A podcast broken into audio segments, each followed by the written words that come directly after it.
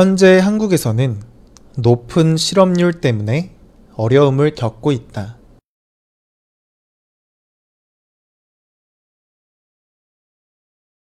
현재 한국에서는 높은 실업률 때문에 어려움을 겪고 있다.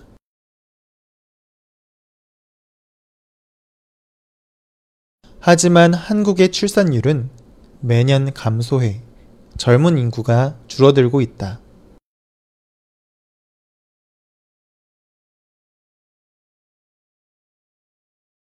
하지만 한국의 출산율은 매년 감소해 젊은 인구가 줄어들고 있다.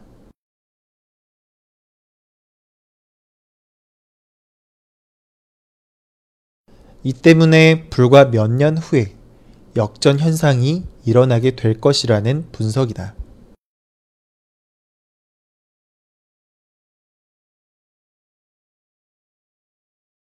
이 때문에 불과 몇 년 후에 역전 현상이 일어나게 될 것이라는 분석이다.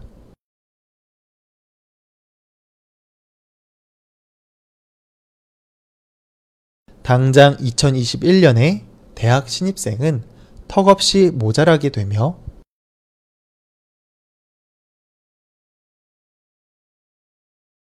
당장 2021년에 대학 신입생은 턱없이 모자라게 되며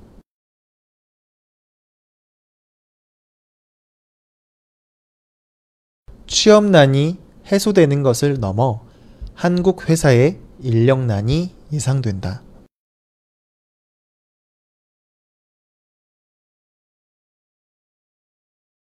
취업난이 해소되는 것을 넘어 한국 회사의 인력난이 예상된다.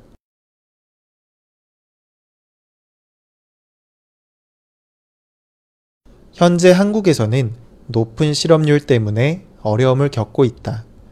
하지만 한국의 출산율은 매년 감소해 젊은 인구가 줄어들고 있다. 이 때문에 불과 몇 년 후에 역전 현상이 일어나게 될 것이라는 분석이다. 당장 2021년에 대학 신입생은 턱없이 모자라게 되며 취업난이 해소되는 것을 넘어 한국 회사의 인력난이 예상된다.